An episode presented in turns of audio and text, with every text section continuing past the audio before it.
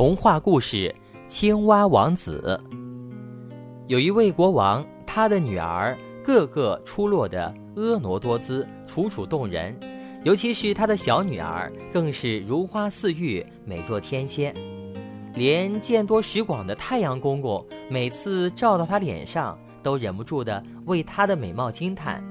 而小公主呢，似乎也因太阳公公的偏爱而出落的更加美丽了。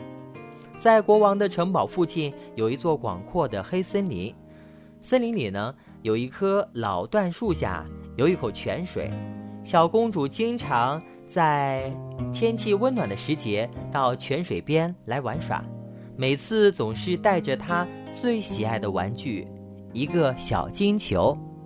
这一天，小公主又来到泉水边玩耍，只是这一次呢，她是一个人来的。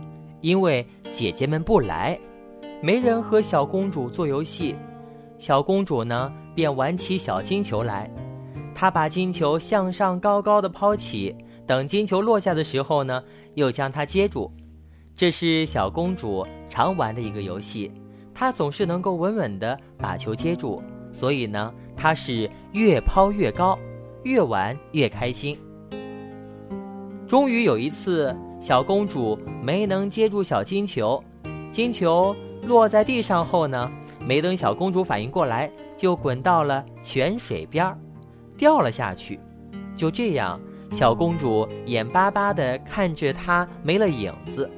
她试着将小手伸进泉水里去捞，可是什么也捞不到。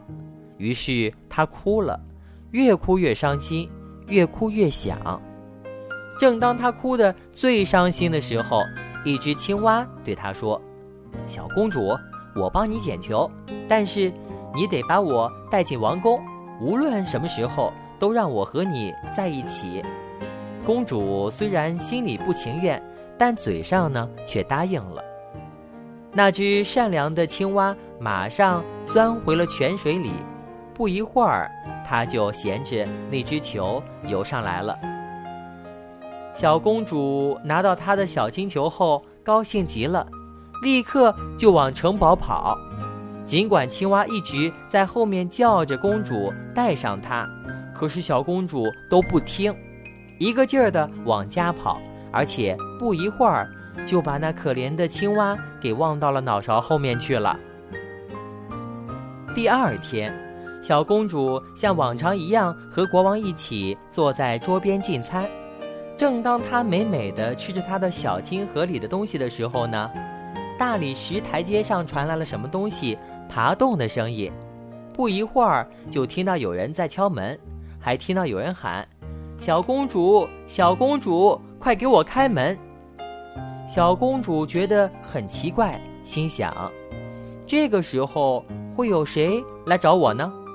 她跑过去，打开门一看，门前。赫然坐着那只帮他捡金球的青蛙，吓得他是赶紧“砰”的一声把门关上了，然后又回到了他的座位上，接着用餐。可是他的心呢，却砰砰直跳。国王清楚地看到了他的小女儿像是受了惊吓，就问：“我亲爱的孩子，是什么使你如此害怕？是门外有个巨人想把你掳走吗？”啊，不是，不是什么巨人，亲爱的父王，他回答道：“是一只讨厌的青蛙。”青蛙怎么会来找你呢？国王问。“哦，是这样的，亲爱的父王，昨天我在森林里的泉水边玩耍时，不小心把金球掉进了泉水里。那只青蛙听到我哭，就帮我把球捞了回来，但是。”他要求我答应让他做我的伙伴，可是我怎么也没有想到他会到这儿来。正说着，外面又传来了青蛙的叫声：“小公主，小公主，快来为我开门呐！你忘了昨天在泉水边讲过的话吗？快来为我开开门！”这时，国王说道：“既然你已经答应了他，就该守诺言。”去吧，让他进来。小公主很不情愿地走过去，开了门。青蛙跳了进来，跟着他来到桌边。小公主，让我坐到你身边去。青蛙又叫道。小公主很不乐意，但是看到国王严厉的眼神，只好让青蛙爬了上来。青蛙上了椅子，又跳上了桌子，还津津有味地吃着小公主盘子里的东西。小公主看得直恶心，可是难受的还在后头呢。青蛙吃饱喝足之后啊，对公主说：“我吃好了，非常满意。现在呢，你可以。”抱我到你房间休息了，把你的小丝床铺好，我想睡觉了。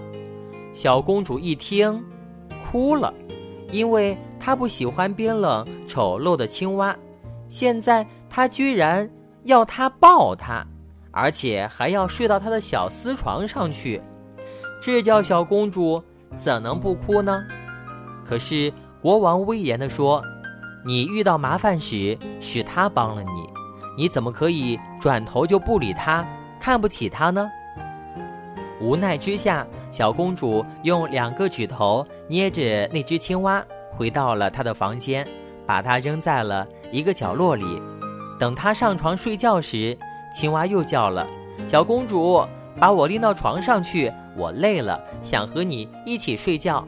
如果你不让我睡在你的小丝床上，我就去告诉你父王。”听到这里，小公主暴跳起来，抓起青蛙就往墙上扔，那架势似乎恨不得将那只青蛙摔成蛙泥。小公主一边扔，嘴里还一边说：“我看你还叫不叫？我看你怎么去告诉我父王。”哎，出乎意料的是呢，当青蛙撞到墙后就不见了，落下来的却是一个衣着华丽。英俊和善的王子，原来呢，他是被一个恶毒的巫婆呢用咒语变成了青蛙。只有小公主一扔之后呢，才能够解除巫婆的魔法呢。后来根据国王的意愿呢，这位王子啊和小公主结为夫妻，并回到了王子原来所在的国家，从此过着幸福的生活呢。小朋友们。青蛙王子讲完了，你觉得我们是不是应该要做一个诚实守信的好孩子呢？跟别人说过的事一定要做到，不能不遵守诺言呢？你们说是吗？